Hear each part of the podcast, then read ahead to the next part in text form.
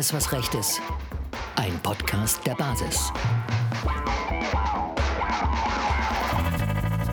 Also die Staatsanwaltschaften haben eine ganz bedenkliche Schlagseite. Der Beitrag von Nikolaus Blome im Spiegel mögen alle Impfverweigerer der maximalen sozialen Ächtung ausgesetzt sein. Verwirklicht klar den Tatbestand der Volksverhetzung. Wurde, die Ermittlungen wurden nicht aufgenommen bzw. eingestellt. Das Plakat in Berlin mit einer älteren Dame, die dem Betrachter den ausgestreckten Mittelfinger entgegenhält und darüber der erhobene Zeigefinger für alle ohne Maske. Klarer Fall von Volksverhetzung. Wurde in Berlin überhaupt nicht einmal angefangen, überhaupt nicht bearbeitet nicht mal eingestellt, sondern überhaupt nicht gearbeitet. Hm. Dann hat ja der Corona-Ausschuss einen Zuschuss bekommen von einem General, von, also von einem Whistleblower, der auf ein Schreiben des Generalstaatsanwalts von Stuttgart aufmerksam gemacht hat.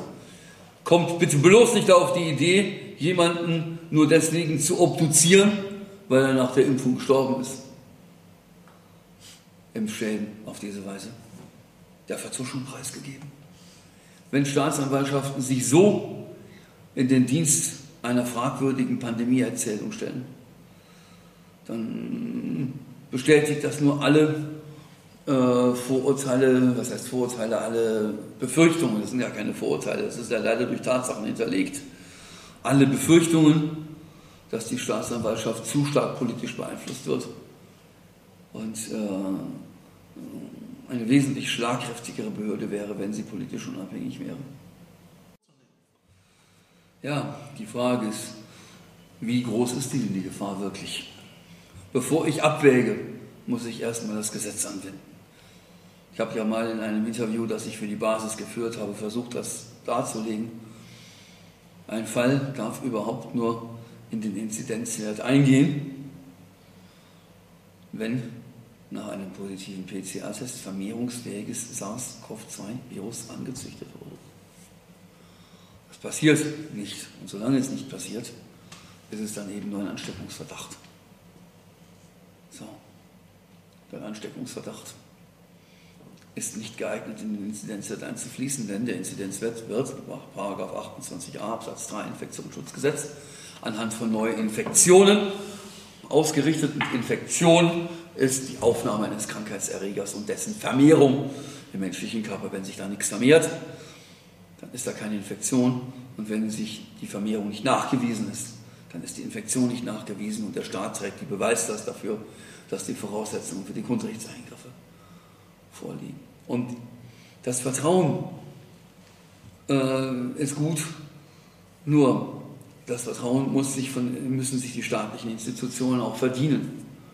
Und wenn ich mir jetzt angucke, dass in diesen Inzidenzwert Fälle aus dem letzten März von 2020 noch einbezogen werden.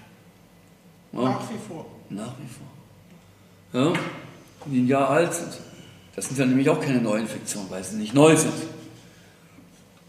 Und, äh, und, und, und wenn ich sehe, dass das Robert-Koch-Institut als Behörde das Gesetz nicht richtig anwendet, weil es eben nicht danach fragt, wie der Laportest überhaupt zustande gekommen ist. Dann war es das mit Vertrauen. Und wenn ich die Prämissen nicht glaube, glaube ich auch den Rest nicht.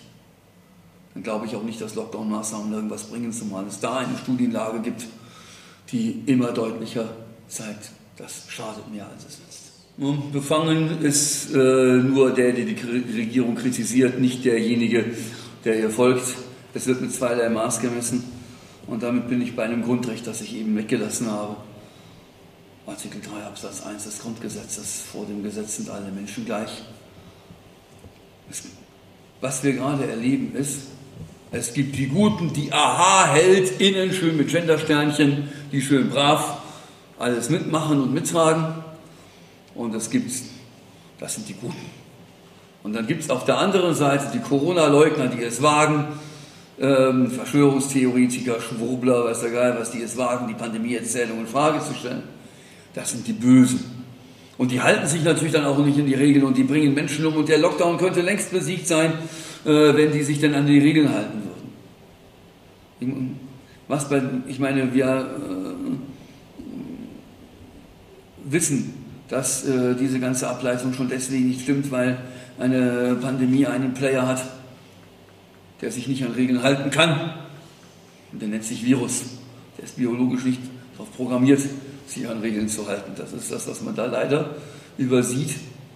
So. Die ganze Menschheit wird in Gut und Böse eingeteilt. Das ist nicht vereinbar mit Grundgesetz Artikel 3. Schon gar nicht hat der Staat dieses Recht, ein moralisches Verdikt äh, auszusprechen. Er hat auch nicht äh, das Recht, äh, moralisch eine, äh, die, die Menschen einer bestimmten Gesinnung moralisch über die Menschen einer anderen Gesinnung zu stellen. Ja, das, ist, äh, das steht ihm nicht zu. Und wie würdest du mit Leuten umgehen, die sagen, dass ja, sagen wir mal so, dass das ja eigentlich einfach nur ein Ausdruck von öffentlicher Meinung ist und dass es ja irgendwann auch in Ordnung ist zu sagen, ja, wenn jetzt die Mehrheit dafür ist, etwas zu machen oder wenn jetzt die Mehrheit dafür ist, jemanden so und so einzustufen oder so, äh, dann kann man sich ja das leisten und dann ist das ja in Ordnung. Da zitiere ich den früheren Verfassungsgerichts, Bundesverfassungsgerichtspräsidenten Hans-Jürgen Papier. Grundrechte sind in erster Linie Minderheitenrechte.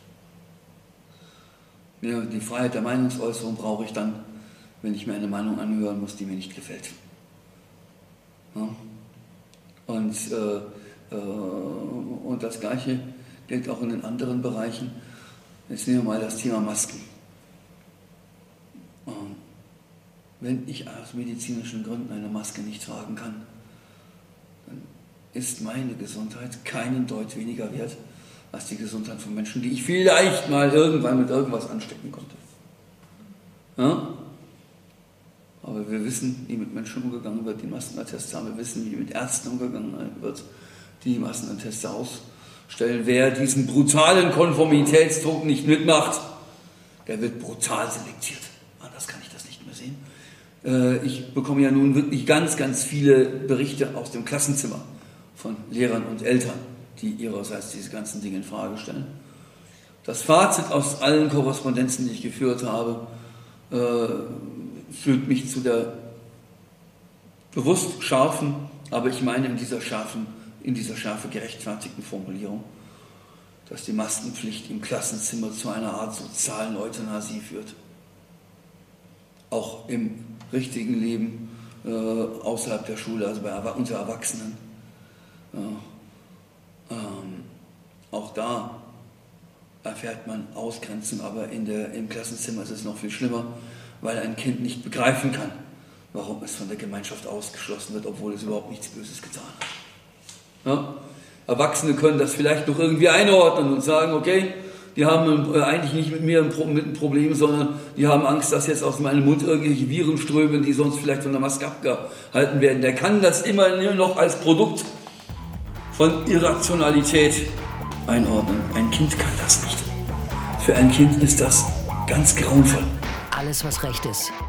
Ein Podcast der Basis.